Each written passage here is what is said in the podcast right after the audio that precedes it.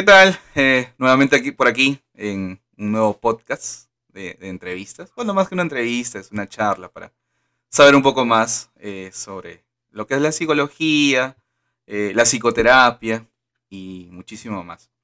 En esta ocasión tenemos como invitado a, Hans Jara, quien es, o, divulga, hace terapias sobre lo que es la terapia breve centrada en soluciones eh, y en esta ocasión nos va a contar muchísimo más y qué es lo que significa y cómo es el, abordaje clínico. ¿sí? Hans, ¿qué tal? ¿Cómo estás? Bien, Daniel. Gracias por la invitación a ti y a Andy. Eh, tranquilo, pasando estos días en, casa, como mucha gente. Andy, ¿cómo estás?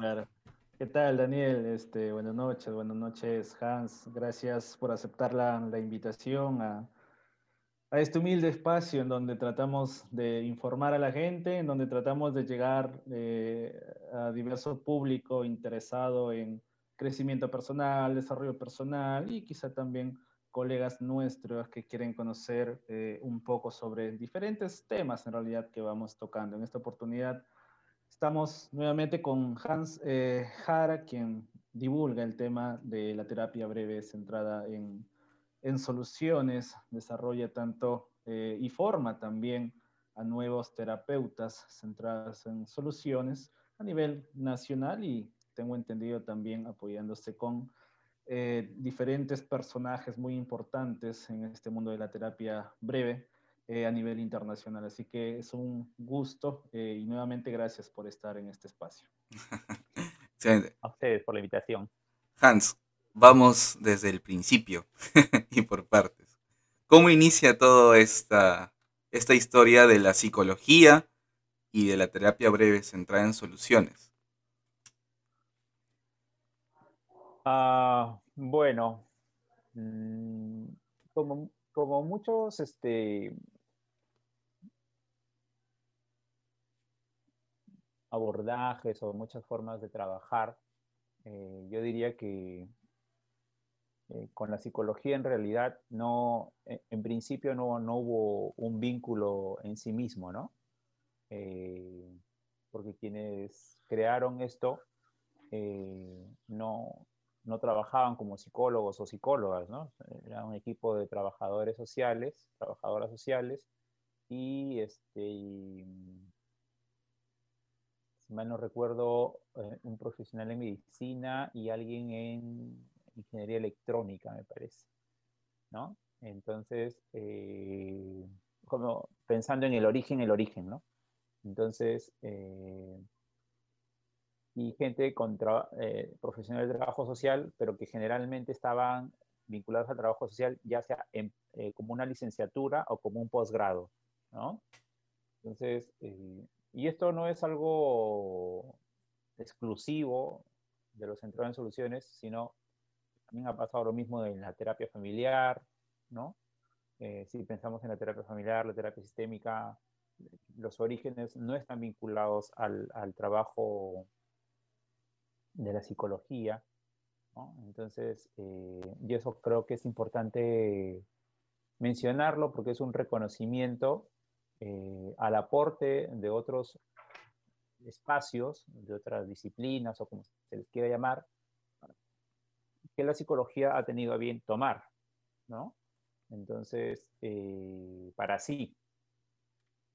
Entonces, eh, y además, a diferencia de lo que ocurre en el Perú o en Latinoamérica, en otros países, eh, los trabajadores sociales, las trabajadoras sociales, tienen espacio para hacer el trabajo que en Perú y en muchas partes de Latinoamérica es casi, casi una exclusividad del trabajo de los psicólogos o psicólogas. ¿no? Entonces, eh, eso. Eh, y bueno, y si me voy a, las personas que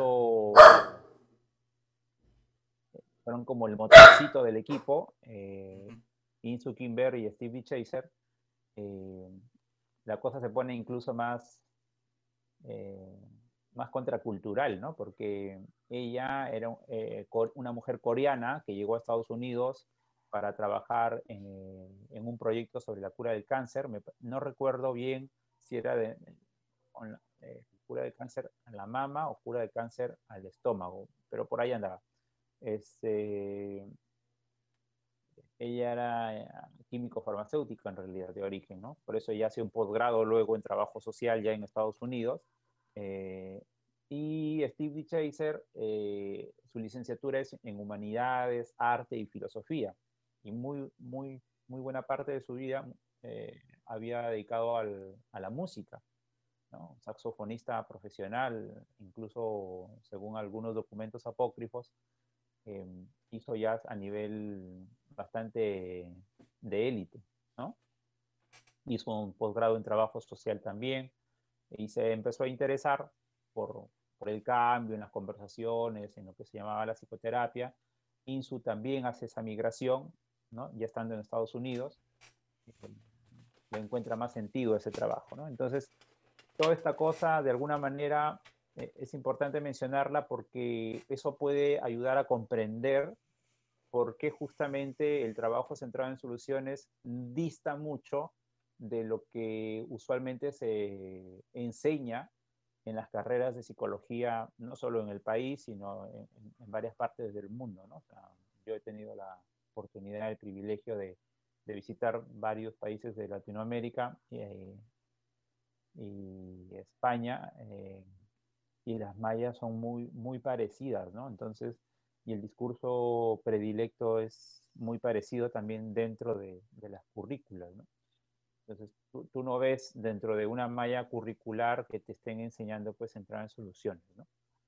Eh, entonces, eh, ni, ni, terapia narrativa, ni, ni estratégica, ¿no? Eh, entonces, este, por, mencionar algunas más, ¿no? Ya va a sonar chino básico si empiezo a hablar de equipos reflexivos, eh, lo dialógico y colaborativo, diálogo abierto, ya eso ya es otra cosa, ¿no? O sea, yo estoy seguro eh, Just Therapy, por ejemplo, que se enseña en Nueva Zelanda, ¿no? Terapia justa y que tiene que ver con, con el área de justicia social, ¿no? Hay un montón de cosas que definitivamente no nos enseñan, pero que es importante eh, mencionar, creo yo, para reconocer esa plataforma y por qué dista del pensamiento, ¿no? Entre, una, entre lo que se enseñó o se sigue enseñando en las universidades y lo que se enseña eh, desde la práctica centrada en soluciones, ¿no?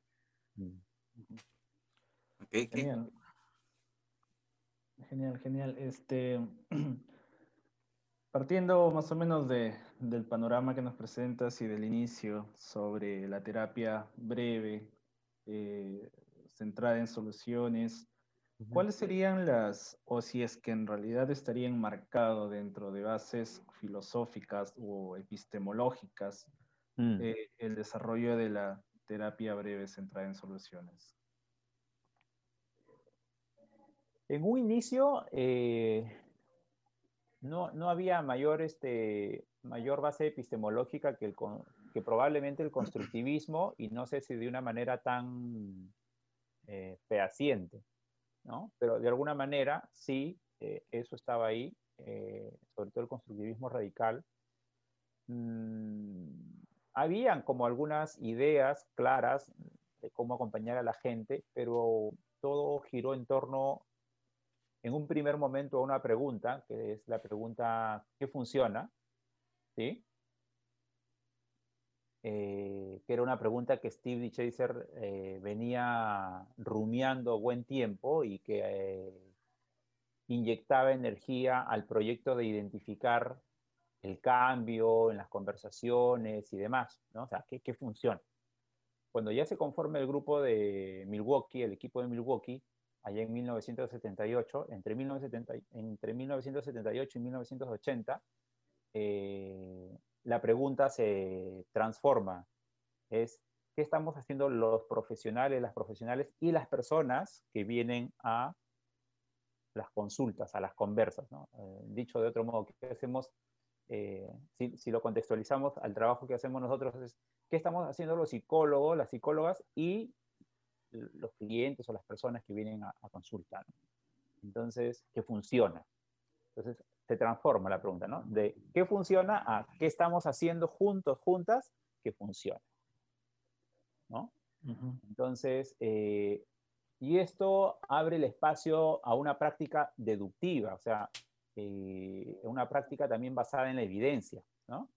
Eh, hay, hay, mucho discurso, hoy, hoy está de moda pues la práctica basada en la evidencia. Oye, tú lo que estás aprendiendo está basado en la evidencia, como un relato único de las cosas.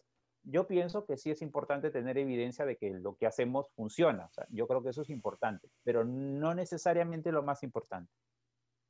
Pero ya que quiere, ya que el, eh, contexto se ha puesto en ese plan, el contexto académico, sobre todo riguroso, eh, ortodoxo de alguna manera, eh, bueno, entonces los centros en soluciones nació en sí misma siendo una práctica basada en la evidencia, porque lo que se hacía era, se atendía a la gente, se conversaba con la gente y se empezaba a investigar. A ver, ahí funcionó esto. A ver, sigamos haciendo más de esto en este otro contexto.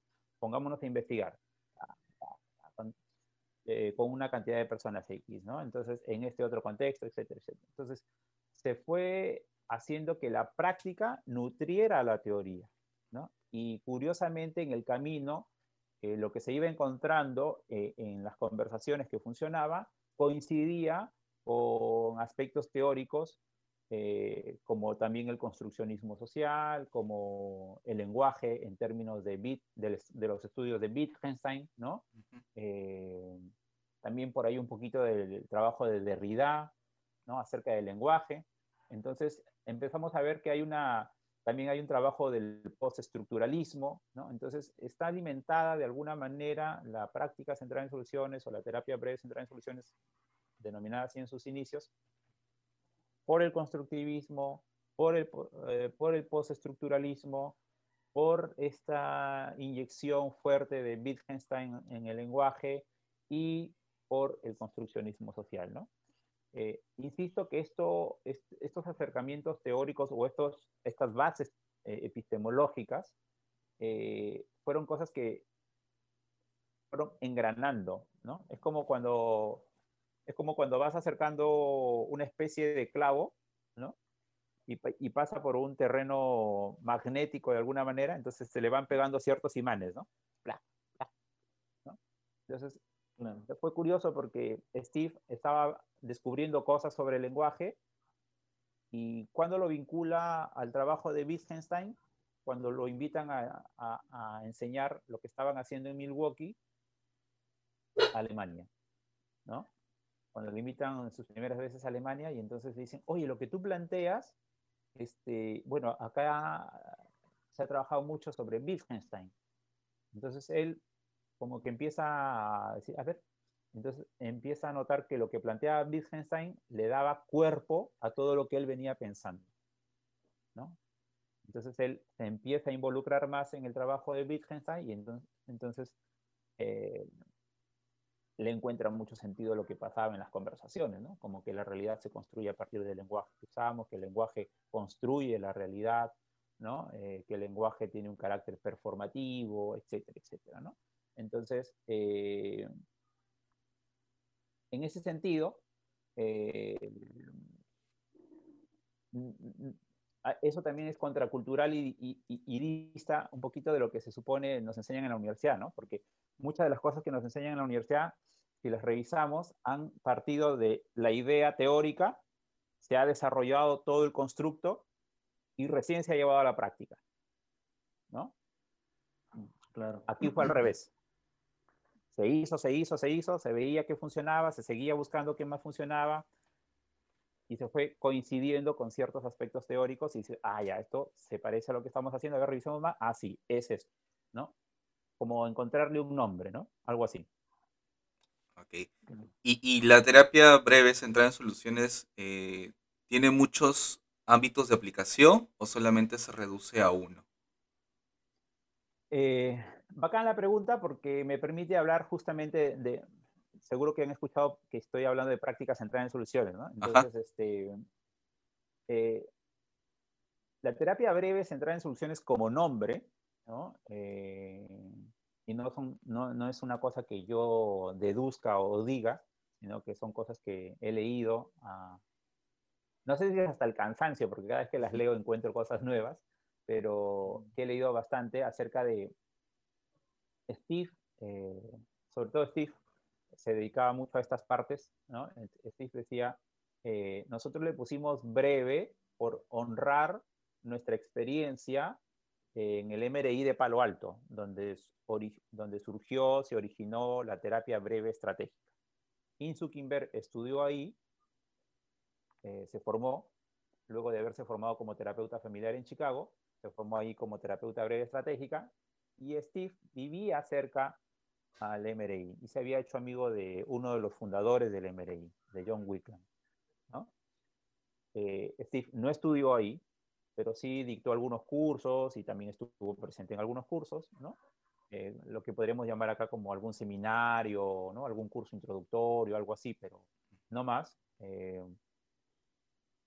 y por esa influencia, por esa influencia, es que honrando eh, deciden llamarle terapia breve este, centrada en soluciones. Entonces la palabra breve, por un lado. La palabra terapia, porque de alguna manera, bajo el contexto, honraba pues lo que se estaba haciendo, ¿no? Eh, pero si revisamos eh, la idea básica del postestructuralismo, eh, la palabra terapia no coincide con, el, con, el, lo propuesto por, por postestructuralismo, ¿no? porque la palabra terapia implica curar, ¿no? Entonces, desde el postestructuralismo se renuncian a todas estas categorías, ¿no? Eh, por un lado. Entonces, eh, hay una anécdota en donde le hacen una entrevista a Stevie Chase y le preguntan, oye, ¿verdad? Porque empieza a ganar mucho auge en Estados Unidos eh, y en otras partes del mundo el trabajo del equipo de Milwaukee. Entonces le entrevistan a Steve un día y le dicen, oye, ¿Y esto qué es? ¿no? O sea, esto es este, terapia, coaching, counseling, ¿qué es? ¿no? Y entonces Steve, eh, muy al estilo de él, eh, responde, ellos, por lo del equipo de Milwaukee, le llaman terapia. Yo le llamo la cosa esa. Entonces, eh, eso como, como, como, plataforma para responder lo siguiente. Entonces, eh, el trabajo centrado en soluciones inicialmente tiene eh, su origen en el trabajo clínico, por así llamarlo. ¿no? Ahora, esto es importante también y, gracias a la pregunta porque hay una crítica que se le hace al trabajo centrado en soluciones acerca de que es una terapia o una forma de trabajar para problemas sencillitos. Entre paréntesis, ya de cajón voy diciendo lo siguiente, llamarle algo desde mi autoridad de profesional problema sencillo o fácil a una dificultad que una persona está experimentando, ya es una falta de respeto. Cierro el paréntesis. Eh, y dos, que es, un, es una afirmación desde el desconocimiento, porque los centrados en soluciones surgió eh, con un equipo de profesionales que estaba trabajando eh, con servicios eh, de protección a la familia. Lo más parecido acá, un CEN, eh, dentro del contexto del Perú, ¿no? Un Centro de Emergencia Mujer, de MUNA, ¿no? y también recibían gente que estaba de alguna manera con problemas legales, ¿no? Entonces que las fiscalías les mandaban, ¿no? Varones que ejercían violencia, mujeres que de pronto se estaban enfrentando a la prostitución y que además tenían problemas con la alimentación y que además tenían tres hijos y además había pobreza. Entonces, eh, que estaban teniendo desafíos en la vida que ponían en riesgo la vida de ellas mismas, valga la redundancia. ¿no? Entonces, cuando yo escucho que hay gente que dice, ay, no, esto es para cuestiones así nomás, digo, ok, ya, bueno, probablemente no conoce, ¿no? Entonces, eh, eso surgió, digo, en el contexto clínico. Pero poco a poco se fue notando, y no solamente notando, sino que el equipo de Milwaukee le llamaba a ciertas cosas que pasaban accidentes, ¿no? Eh, accidentes no porque sean una desgracia, sino porque les ayudaban a descubrir cosas, ¿no? Entonces, eh, empezaban a, ver que podía aplicarse en las escuelas. Por ejemplo, hay una historia muy bonita, está conversando Insu Kimber con Lee Shields, eh, un profesor, eh, amigo, que parece que se había estado de alguna manera vinculando con el equipo de Milwaukee o ah, metiendo las narices por ahí a ver qué pasaba.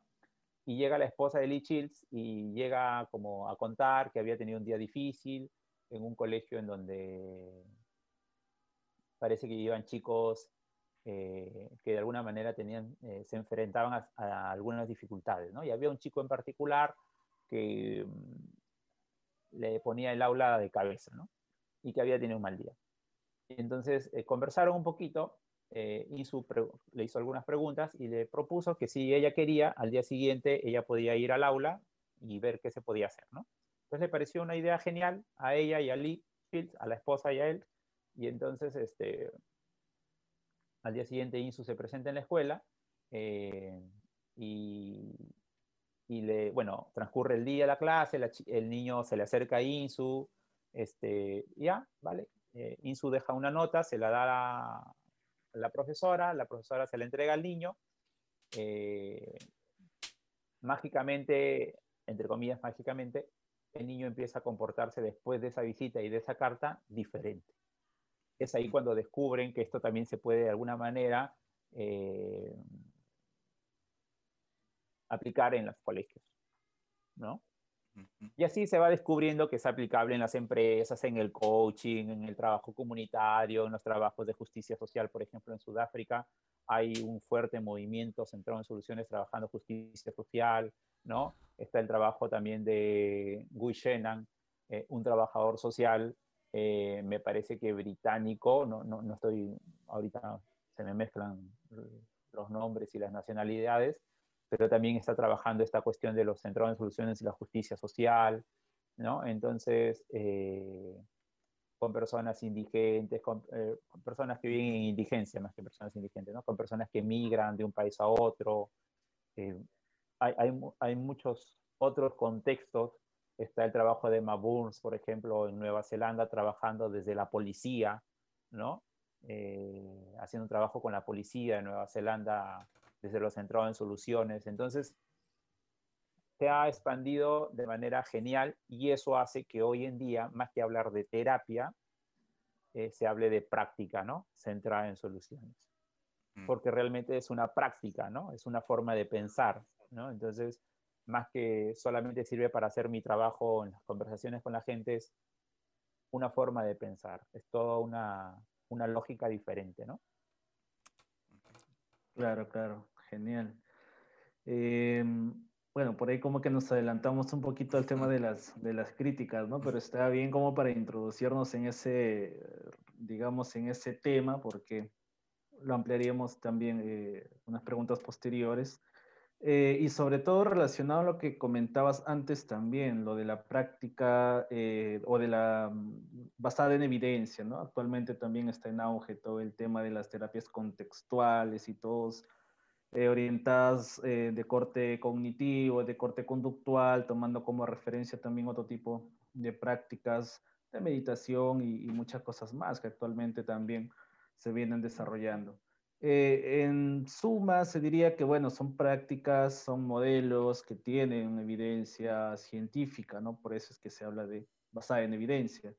Eh, sin embargo, la, la, práctica clínica a veces difiere bastante de eh, la, lo que uno puede leer, interpretar de los artículos que uno puede más o menos analizar de este tipo de, de, de terapias, ¿no?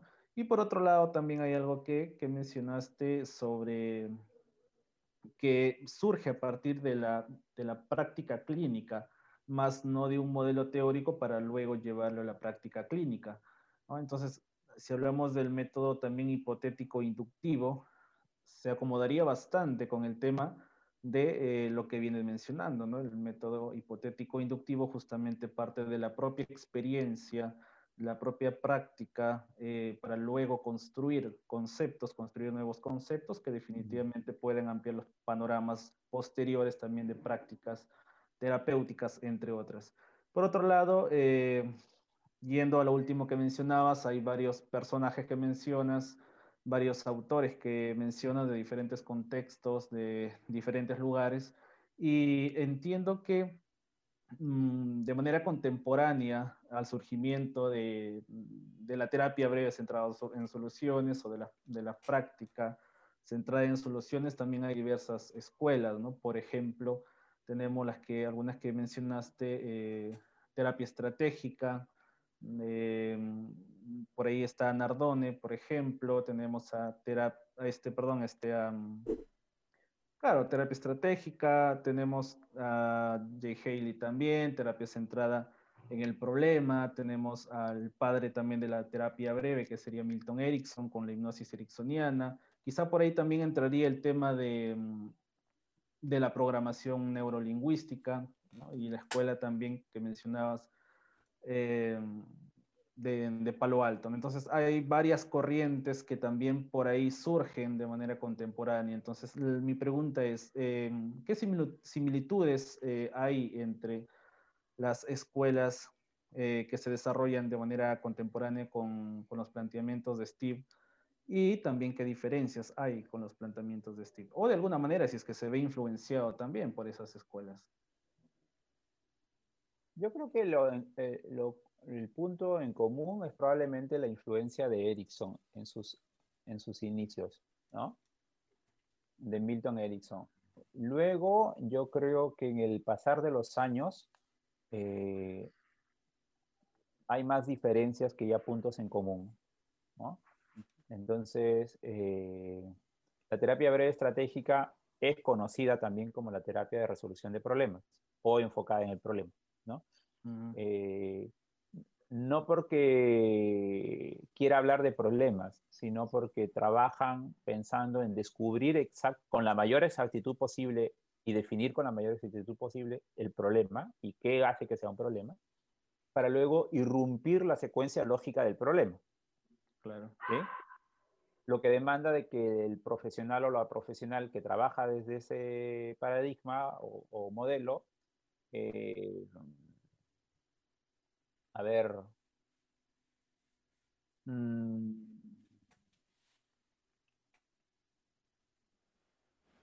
sea de alguna forma un estratega, ¿no? Eh, para poder decir qué hacer, cuándo hacer y cómo hacer eh, para que el problema no exista. Eso no ocurre dentro del trabajo central en soluciones. Eh, si pensamos en la PNL, la PNL también de alguna manera, eh, yo diría que está mucho más alejada todavía de los centros en soluciones, eh, porque de alguna manera este, pretende a, través de ciertas estrategias eh, ayudar a la persona a que lo que está complicándole la vida, pues este, ya no le complique. Pero el, el tema sigue siendo que es el profesional el que hace ciertas cosas para que la persona este, eh, no esté vinculada al problema en sí mismo que le lleva a, conversar, ¿no? Entonces, eh, entonces, si pensamos en el trabajo centrado en soluciones, eh, a, lo largo del paso de los años, ¿no? Esta cuestión postestructuralista, esta, este punto de atención en el lenguaje, este punto de atención en los vínculos y en lo relacional con el construccionismo social, ya no aparece en, estas en estas otras propuestas, ¿no?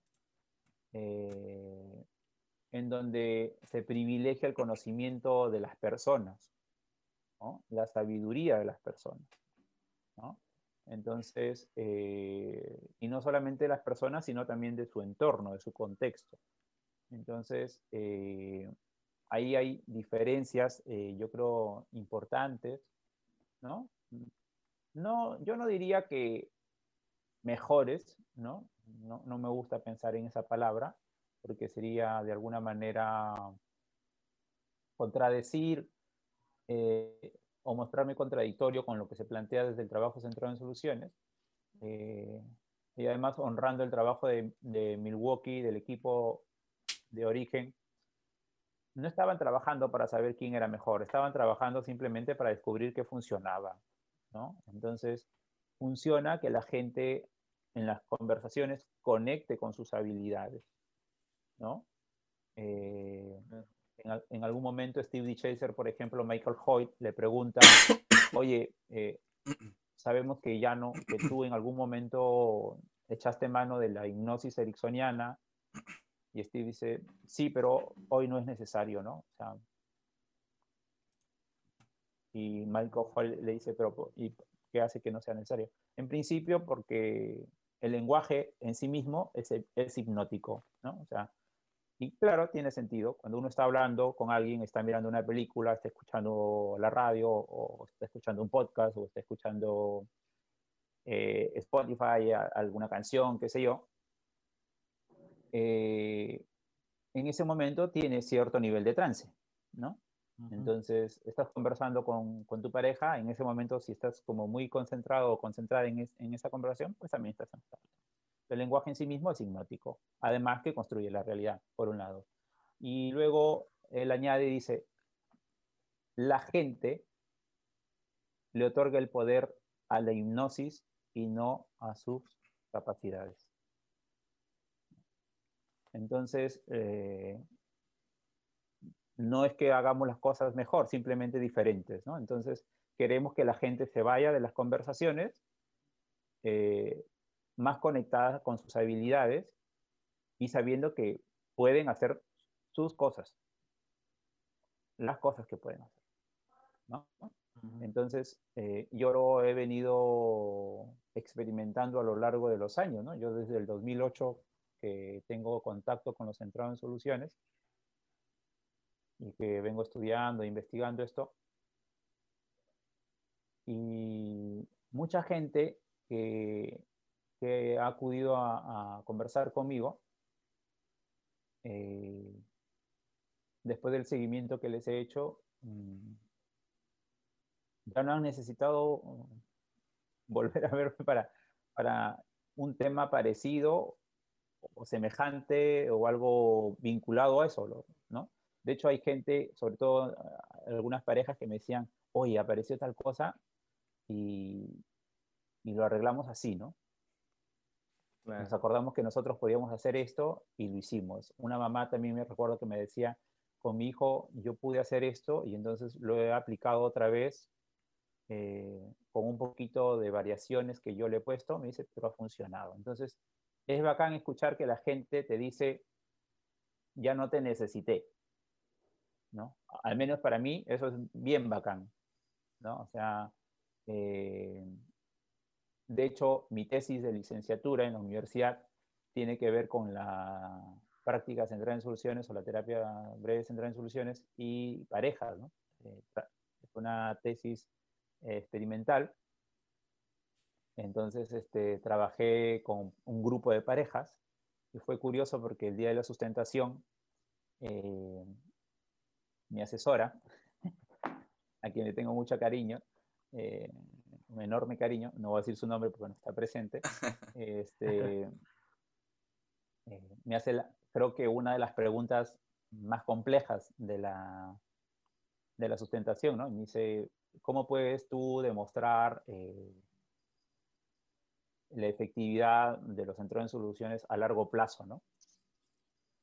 Y bueno, como yo sustenté seis meses después de, de haber acabado el proceso terapéutico con la gente, eh, volví justamente una semana antes de sustentar, visité a las parejas y hice el repostés y las cosas seguían en sintonía, ¿no? Entonces, todas, ¿no? Entonces, eh, recuerdo que solo se había movido en un, en un, este, en un ítem, un puntito, eh, la variación de una persona. Entonces, este, yo tenía el Excel, entonces dije, ah, bueno, yo tengo la respuesta a eso, ¿no? Entonces metí el Excel, en otra, tenía en otra memoria, metí el Excel y, y mostré ¿no? el cuadro. Y dije, bueno, esto es de hace una semana. ¿no? Seis meses después, comparemos el post-test y el repost-test, no hay diferencias significativas al respecto. ¿no? Al contrario, las semejanzas son a, a de ojo. ¿no? Entonces, eh, sí, yo creo que eh, hay, hay, hay, conforme fue evolucionando el trabajo centrado en soluciones, hay más diferencias, ¿no? Entonces, eh, de hecho, por ejemplo,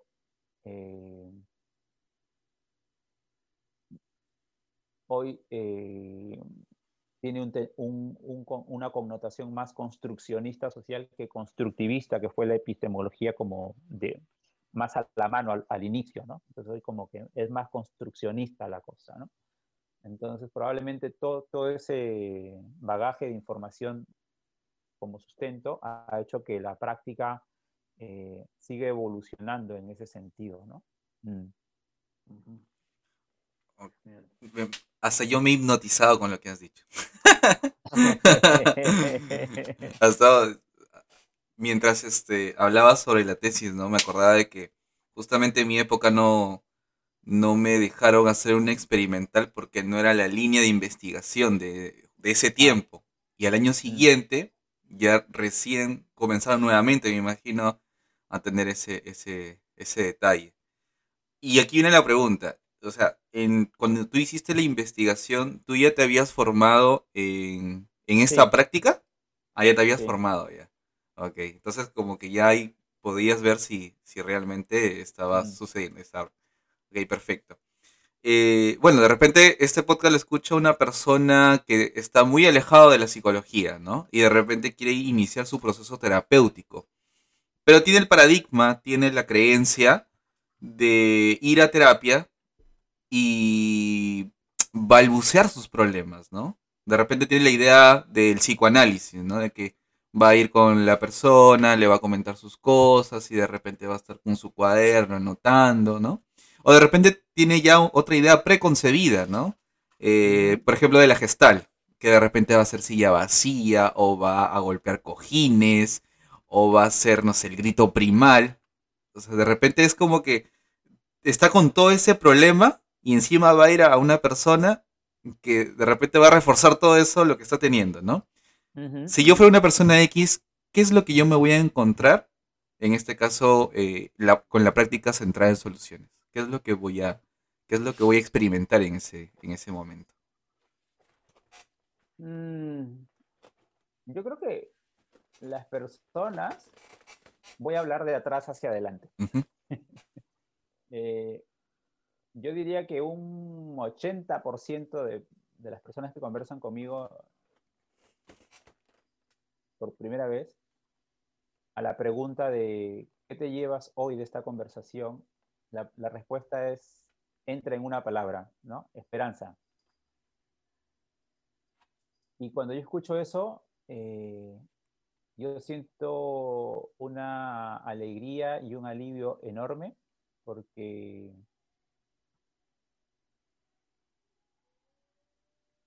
en un mundo en donde el discurso está tirado a mirar lo negativo, lo mal que están las cosas, cuando en realidad no están tan mal, o sea, no digo que estén perfectas ni súper bien, no están tan mal, ¿no?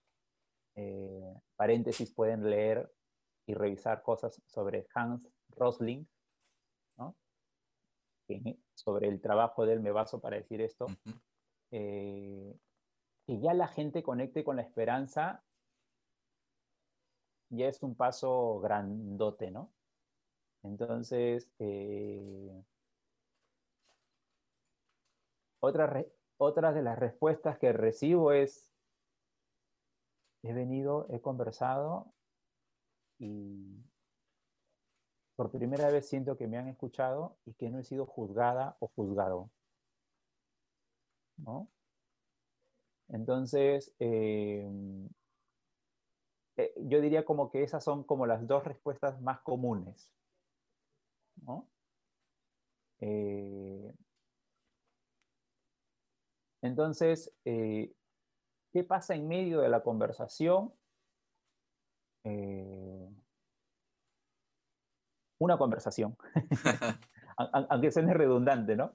Una conversación sobre cómo la persona ha estado afrontando la situación que la ha llevado a, conversar conmigo. Eh, y no solamente eh, qué ha estado haciendo para afrontar esto, sino además qué pequeñas cosas le han estado sirviendo un poquito en su vida para afrontar esto. ¿no? Aun cuando no esté solucionado, porque obviamente si, estuviera solucionado no me hubiera buscado, pero qué pequeñas cosas ha estado haciendo para mantenerse en pie, para que alguna cosita por ahí funcione un poquito, ¿no? Otras veces también hay como la invitación dentro de la conversación a poder imaginar la vida sin el problema. Y en esta invitación a, imaginar la vida sin el problema, más que una invitación, es una conversación sobre la capacidad que tenemos los seres humanos y las seres humanas de diseñar nuestra vida sin un problema. Y eso solo lo saben las personas que están viviendo su vida. Eh, eso. Eh, y bueno, y si voy al inicio de la conversación, si hay gente que quiere contarme el problema que le, llevó a conversar conmigo, eh, yo de alguna manera voy a validar esa experiencia, que es una experiencia humana. desde el trabajo de la psicología, eh, muchas veces se ha, se ha sobrevalorado la utilización del diagnóstico, ¿no? Y yo suelo decir que los diagnósticos no son otra cosa más que la voz de un profesional o de una profesional que asume que, que eso, o sea, el diagnóstico, es más importante que la experiencia de la gente y que es la propia voz de la gente.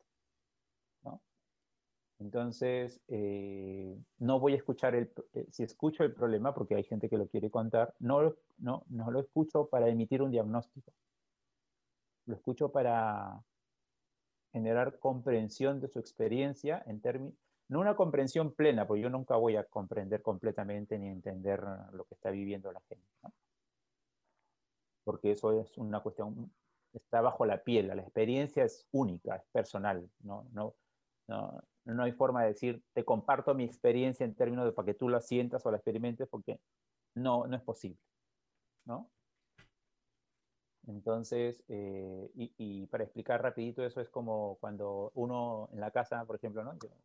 Estoy en la casa con Nadia, entonces, este, eh, el tema de la sal en la comida, ¿no? Entonces, hazlo bajo de sal bajo de sal para mí es una cosa, bajo de sal para ella es otra cosa. Su lengua no es mi lengua y viceversa.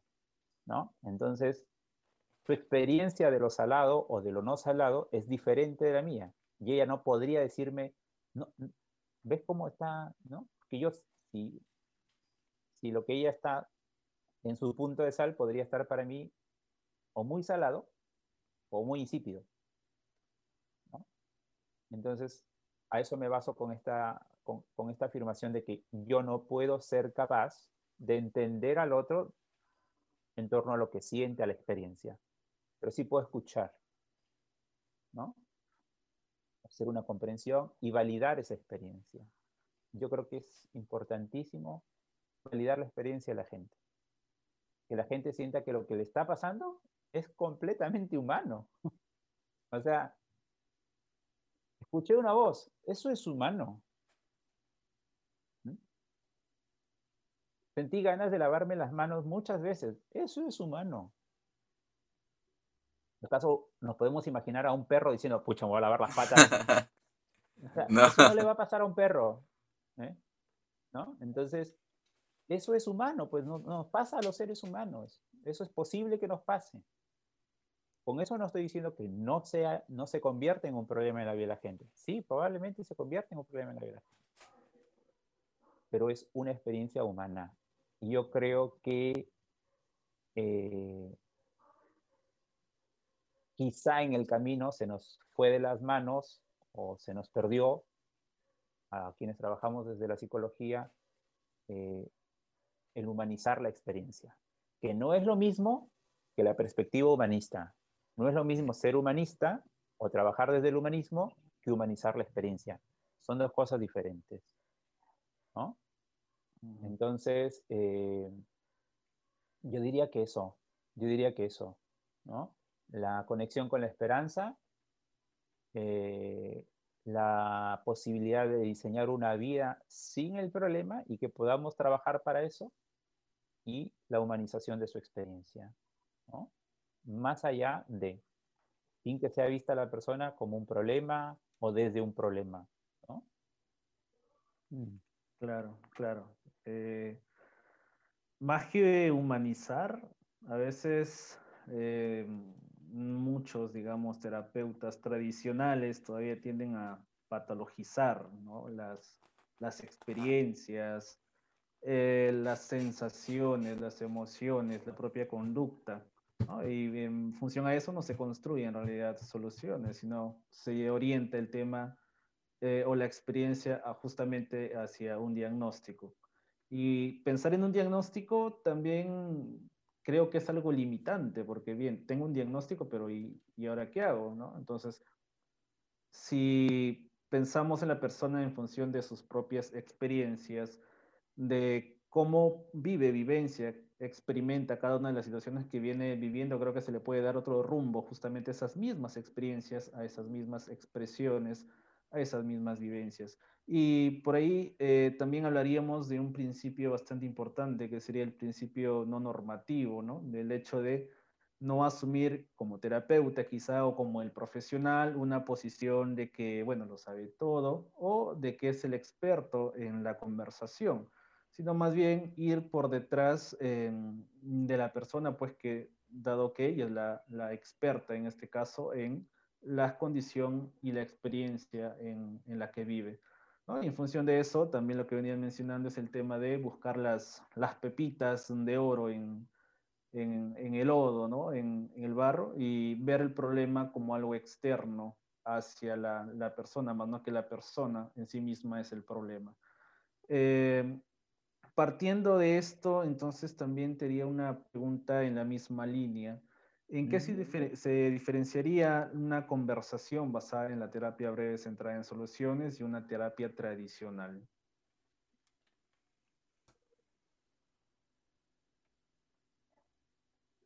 Ah, quizá voy a ser injusto con la respuesta. En principio te podría decir no sé. este, eh, respuesta corta, ¿no? Respuesta larga, eh, insisto, quizá voy a ser injusto, ¿no? Eh, pero quizá pensando como se suele enseñar muchas veces todavía, eh, quizá una conversación centrada en, en, signos, en síntomas, ¿no? En eventos sobre los efectos del problema, ¿no? Scott Miller uno de una de las personas más influyentes dentro del trabajo de la psicoterapia en el mundo actualmente y que además tuvo sus orígenes en, el equipo de Milwaukee, ¿no? Eh, Insu Kimber fue quien lo invitó a trabajar al equipo de Milwaukee y estuvo trabajando muy de la mano con Steve por el tema de la investigación él tiene una afirmación que me parece muy bonita, ¿no? Él dice, la psicoterapia no es una intervención médica, pero eso todavía no se logra comprender, ¿no? Entonces, eh, se sigue pensando en signos, síntomas muchas veces, como si el trabajo que hacemos fuera de un médico, y no es, no, no, no, no trabajamos como médicos, ¿no? Entonces, eh, por ahí está el foco, probablemente de atención, encontrar una causa, si es que es posible encontrar una causa a un problema, ¿no? Yo siempre pongo de ejemplo, conversa con una pareja y ponte a buscar el problema para que veas ¿no? lo que va a pasar. Se va a alargar ahí. Si, tienes la ilusión de que puedes encontrar la causa de un problema, métete a conversar con una pareja y pregúntale sobre el origen del problema, a que veas si llegas al, origen, ¿no? Entonces, eh, no van a llegar. Entonces, eh, centrada en lo que le falta a la gente, ¿no? En lo que está haciendo mal, ¿no? Eh, en cómo ciertos episodios en su vida podrían marcarle la vida, ¿no? Entonces, una conversación centrada en, soluciones eh, o en la construcción de soluciones tiene que ver más con el hecho de reconocer a la persona como experta en su vida eh, y justamente en ese reconocimiento, entonces, eh, indagar básicamente sobre lo que sabe hacer, cómo lo sabe hacer, qué le funciona, cómo le funciona, en dónde le funciona, cuándo le funciona, qué beneficios y efectos útiles tiene eso para su vida, cómo es la persona capaz de diseñar una vida sin el, sin el supuesto problema que lleva a conversar. Hablando, digo, en, términos de, de, a dos o con una pareja o con una familia. si es en una escuela, el, el, el timing es el mismo, ¿no? O sea, yo he tenido la oportunidad de trabajar en colegios, lo que muchos quienes eh, salimos de la universidad como con el, con el título de psicólogo o psicóloga, este, uno de los primeros espacios para trabajar pueden ser los colegios, ¿no? Entonces... Este, psicólogo educativo. entonces, eh, yo tengo experiencias muy, muy bonitas, muy agradables, muy sui generis, eh, en los colegios, ¿no? Donde he trabajado, ¿no? Entonces, digo, el timing es el mismo, o sea, profesora, ya, o sea, usted me refiere que, está teniendo dificultades con este chico. ¿Qué le gustaría que ocurra en su relación con este chico en el aula, ¿no? La, la, profesora es capaz de imaginar eso. El chico también es capaz de imaginar qué quiere que ocurra en su aula con el profe o con la profe o en el colegio, ¿no? Entonces, eh, lo he aplicado incluso como docente universitario, ¿no? Entonces, eh, había la regla de que después de 10 minutos se cerraba la puerta en la universidad, ¿no? Y habían chicos, chicas que llegaban media hora tarde, 40 minutos tarde, ¿no? Entonces, yo lo primero que hacía era preguntarle, oye, ¿estás bien? ¿Pasó algo? Y luego que me aseguraban de que físicamente estaban bien, al menos, este, me decían, sí, estoy bien, ya, ¿te pasó algo? Sí, la verdad es que no le voy a mentir, me quedé dormido, ¿no? Ya, ¿qué vas a, qué va, qué tendría que ocurrir la próxima semana para que llegues a tiempo a clase y no te quedes dormido? Y entonces empezábamos a diseñar una próxima llegada a clase a tiempo. No me tomaban ni cinco minutos. Y curiosamente a la semana siguiente esa persona llegaba a veces hasta antes que yo. Entonces eh, yo llegaba siempre dos minutos antes de empezar la clase o rayando la clase, el límite, ¿no? O sea, a marcar ahí. Entonces, y esa, a veces este, esos chicos o chicas estaban antes incluso, ¿no? Entonces, eh, y lo otro que creo que es sumamente enriquecedor es que la gente se ve conectada a sus habilidades y se ve dueña de esas habilidades. se sabe dueña ya. ya no solamente sabe que las tiene, sino que puede hacer uso de ellas, que ya están más a la mano y que es capaz. Entonces, hay una diferencia importante entre una cosa y la otra, ¿no? Con eso no estoy diciendo que sea mejor, simplemente digo, hay una diferencia importante, ¿no? Mm. Que, me estaba imaginando yo y, de repente la primera respuesta de los, de los chicos era, creo que nadie se ha preocupado tanto por mí, ¿no? Entonces, ¡buah!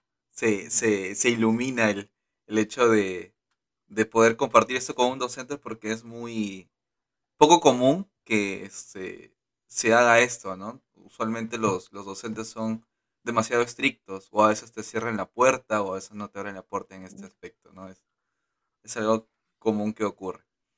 Em, mm. Si yo, por ejemplo, vengo de otra, de otra escuela, ¿no? cognitivo-conductual, eh, de repente psicoanalítica, sistémica, eh, gestáltica. Y deseo llevar una formación centrada en soluciones. Eh, me vengo a adaptar a la terapia, descarto todo lo que he estudiado, o puede haber similitudes o, o, se puede engranar lo que yo ya vengo realizando?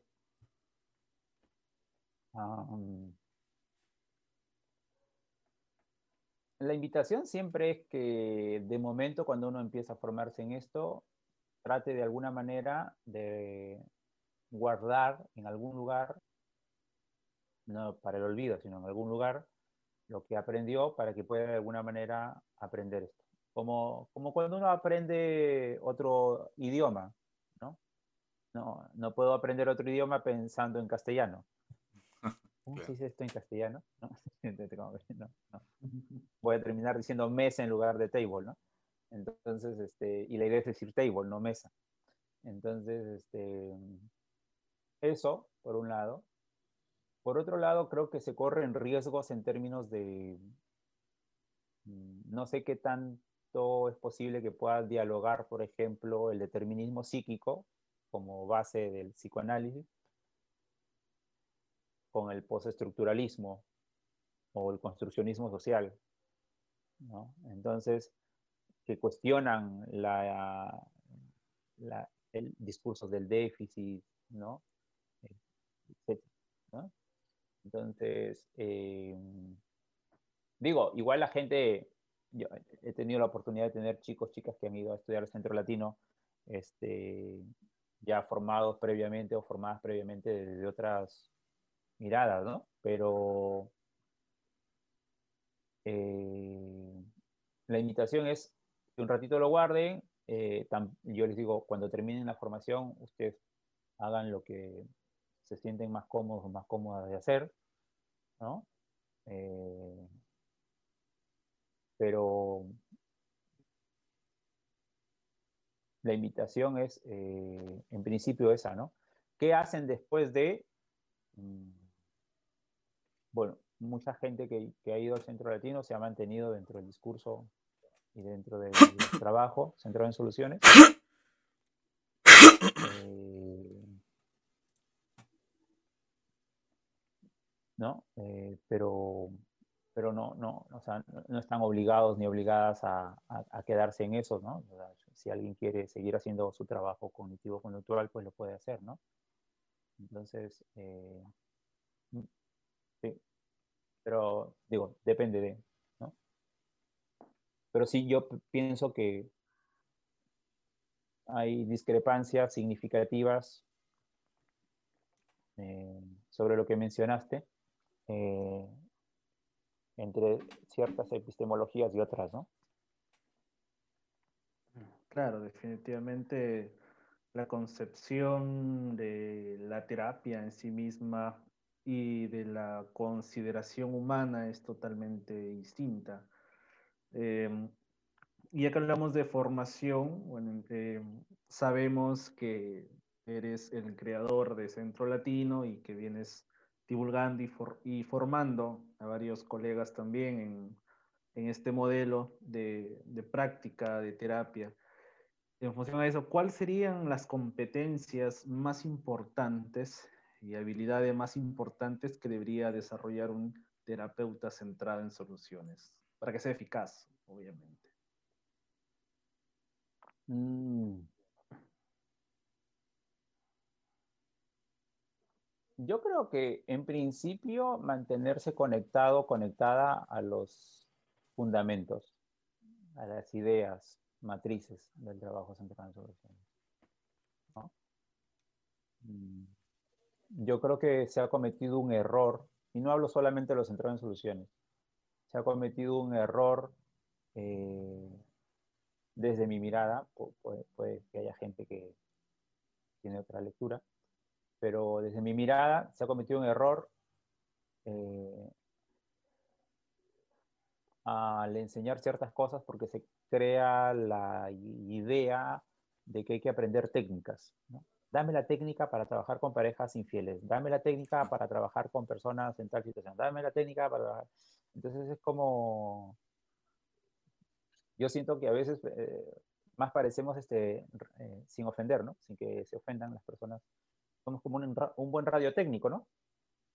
Pásame el desarmador. Pásame el desentornillador. Pásame la tuerca. Pásame... Mm, no es así como yo lo veo. Entonces, pienso que si me formo como psicoanalista, pues tengo que estar conectado con las ideas que nutren y engrosan el trabajo del psicoanálisis. Y lo mismo pienso el trabajo centrado en soluciones. Entonces, pienso que primero hay que estar conectado con esas ideas. Eh, luego, eh, yo creo que un trabajo desafiante y una habilidad, por ende, a desarrollar es la capacidad de escuchar versus asumir o interpretar. ¿no? Ah, eh, usualmente pensamos que escuchamos. ¿no? Entonces, hay mucha gente que podría decir, yo soy bueno escuchando. Claro, escuchar las voces, las palabras, todos, todos podemos oír eso, pero escuchar implica mantenerme en el texto. No dar por sentado que la persona me quiere decir esto, sino en todo caso preguntar. Desarrollar el ejercicio de mantenerme en el texto. eso es una habilidad importante, porque esta es una práctica no solamente para el trabajo centrado en soluciones, sino yo creo que es un trabajo para la vida, en el sentido de que yo te respeto, ¿eh? No estoy entendiendo por ti. No estoy dando por sentado sobre tu vida. Yo estoy honrado de que vengas a conversar conmigo y por ello, en retribución a eso, quiero preguntar para saber. No para asumir o hacer hipótesis o interpretaciones. Lo otro, eh, que yo creo que de alguna manera es importante, es un concepto que vengo desarrollando en los dos últimos años, que se llama confianza radical. Yo creo que todo profesional o toda profesional que trabaja desde los centros de soluciones eh, tiene que desarrollar esta confianza radical en la gente. ¿sí? Que es contracultural, porque si, nos, si, si sacamos la cabeza por la ventana, como metáfora, nos vamos dando cuenta de que la incitación, la invitación, no de todos ni de todas, ¿no? Es de un grupo reducido, pero que tiene mucha, mucha, mucho marketing, ¿no? Mucha publicidad. Es la desconfianza. Eh, imagínense, pues, este, a, un periodista o a una periodista eh, contándonos eh, lo que podríamos llamar buenas noticias, lo votan del canal o la, o la votan del canal al mes, si es que dura el mes. ¿No? Entonces, eh, yo creo que es importante desarrollar esta confianza en la gente en el sentido de que las personas cuentan con conocimientos valiosos en su vida, ¿no? Y que mi trabajo es crear un contexto en la conversación para que la persona pueda conectar con esas riquezas, con esas habilidades, talentos, cualidades, recursos, el nombre que le queramos poner pero, a esas cosas, pero eso. Entonces, eh, entonces yo creo que cuando el, profesional o la profesional ha conectado bastante bien con los fundamentos, eh, ha conectado este tema de la escucha, ya conectado a la confianza radical, esté en el campo clínico, esté en el campo educativo, esté en el campo organizacional, esté trabajando con comunidades indígenas, esté donde esté, va a poder hacer el trabajo centrado en soluciones. No va a importar si tiene mucha experiencia en esto o en lo otro. De hecho, alguna, yo no he tenido muchas experiencias, muy pocas, pero he tenido la oportunidad de, estar como consultor en algunas organizaciones, ¿no? Entonces, mm, la primera pregunta que yo le hago al gerente o, a, la persona encargada de recursos humanos o de talento humano, como le quieran llamar en esos momentos, es, ¿qué esperas de mi trabajo? ¿Qué te gustaría ver producto de mi trabajo? Y eso es centrado en soluciones. Y la otra pregunta que suelo hacer es, ¿qué cosas crees que están funcionando en la empresa o qué cosas crees que están funcionando en esa área? Es, un trabajo centrado en soluciones, solo que dentro de otro contexto. Entonces, ¿qué estoy haciendo? Básicamente estoy preguntando por esperanzas y estoy preguntando qué funciona ya. Y sobre eso trabajamos. ¿Por qué? Porque tengo claro que ellos tienen las habilidades, los recursos, etcétera, etcétera, porque estoy escuchando y porque estoy conectado a las ideas. No tengo que hacer otra cosa. Y, ahí este, se caen todos los cimientos de muchas cosas y nos enfocamos en el futuro. está, excelente, excelente. Bien, eh, bueno, ya hemos, tenemos un poquito más de una hora ya de, entrevista. Eh, ya para finalizar, este, Hans, eh, muchísimas gracias por, tu tiempo. Es muy valioso ah, para nosotros. Gracias por la invitación. es muy valioso para nosotros el hecho de que puedas compartir un poco sobre la práctica que, estás realizando. Eh, ¿Dónde te podemos encontrar? ¿Dónde te podemos ubicar? ¿En qué redes sociales? Ahora en mi casa.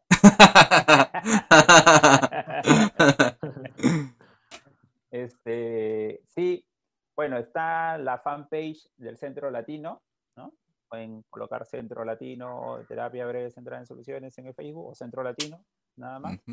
Y aparece, ¿no? El loguito de Sudamérica en varios colores. O un poquito de Centroamérica. Este, está también, estamos en Instagram, igual, Latino TVCS. Eh, en YouTube también hay un espacio que le estamos dando un poquito de vida en estos meses. Eh, hay un podcast también eh, que se llama Hey, una diferencia. ¿no? Entonces ahí contamos varias cosas de cómo surgió, influencias y demás. ¿no? Ya tenemos con todo intro y, y, un puente que tenemos por ahí, tenemos ya como siete episodios. Mm, excelente. A ver más. Este, y bueno, si quieren contactarme a mí, hay una fanpage que se llama Hans Hara, así a secas, Hans Hara. Estoy con un polo verde. Este, si me quieren contactar de manera más específica, ¿no? porque en las redes del Centro Latino no respondo yo, pero digo, pero igual me pasan la voz si es que necesitan algo, ¿no? Entonces, eh, y, pero en Hans Hara sí respondo yo. Entonces, si quieren conectarme o contactarme de alguna manera, por ahí también pueden. Ok, excelente. Bien, de repente habrá gente de, otras partes del, Perú, del mundo. Eh, ¿Tengas planeado hacer formaciones este, online? En junio empieza el postítulo, ¿no? Es un postítulo internacional de 13 meses, ¿no? Eh, no es lo mismo que la formación, la formación es más extensa y la formación está, hoy por hoy, tiene el formato de semipresencial porque se dicta aquí en Trujillo, ¿no? O en alguna otra ciudad del Perú donde nos inviten, como por ejemplo en Huaraz también hay otra formación que se está dedicando en paralelo. Entonces, este, pero como semipresencial por la coyuntura en la que estamos, pero usualmente es presencial, ¿no? Entonces, pero lo online para gente de otras partes del mundo eh, vamos a abrir nuestro segundo postítulo en, en, junio. Ya está llegando a su fin el primer postítulo. Estamos contentos porque hay gente de Bolivia, Chile, Argentina, Brasil, Ecuador y de Perú también. Alguien que está un poco lejos de, Trujillo y le complica el estar viniendo. Entonces, este, pero eso sí tiene un grupo reducido, ¿no? Tiene un grupo reducido de 8 o 10 personas no aceptamos más personas en un tema justamente porque es completamente online. Excelente, excelente. Bien, Andy, ¿algunas palabras, las últimas? Sí, en primer lugar, este, agradecerte por tu tiempo. Hablar, hablar de, de este modelo es bastante extenso, en realidad nos tomaría muchísimo tiempo.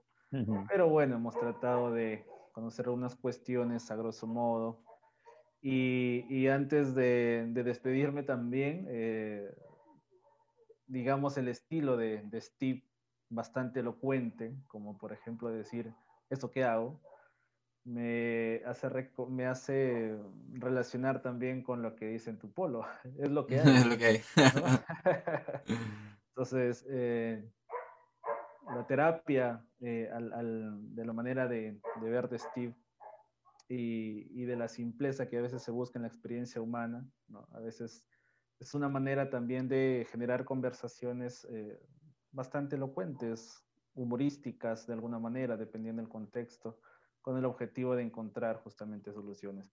Bueno, muchas gracias, eh, muchas gracias por, por tu tiempo, por estar aquí. Bueno, ya Esperamos en realidad tenerte en otra ocasión para seguir en este contexto de conversaciones que nos ayuden a generar opciones, nos ayuden a generar soluciones para el bienestar de la gente que nos sigue eh, y bueno, mm, colegas también que quieran conocer de algunos temas que vamos tocando por aquí. Así que muchas gracias Hans y hasta otra oportunidad. Nada, gracias a ustedes. Un abrazo. Un abrazo. Gracias.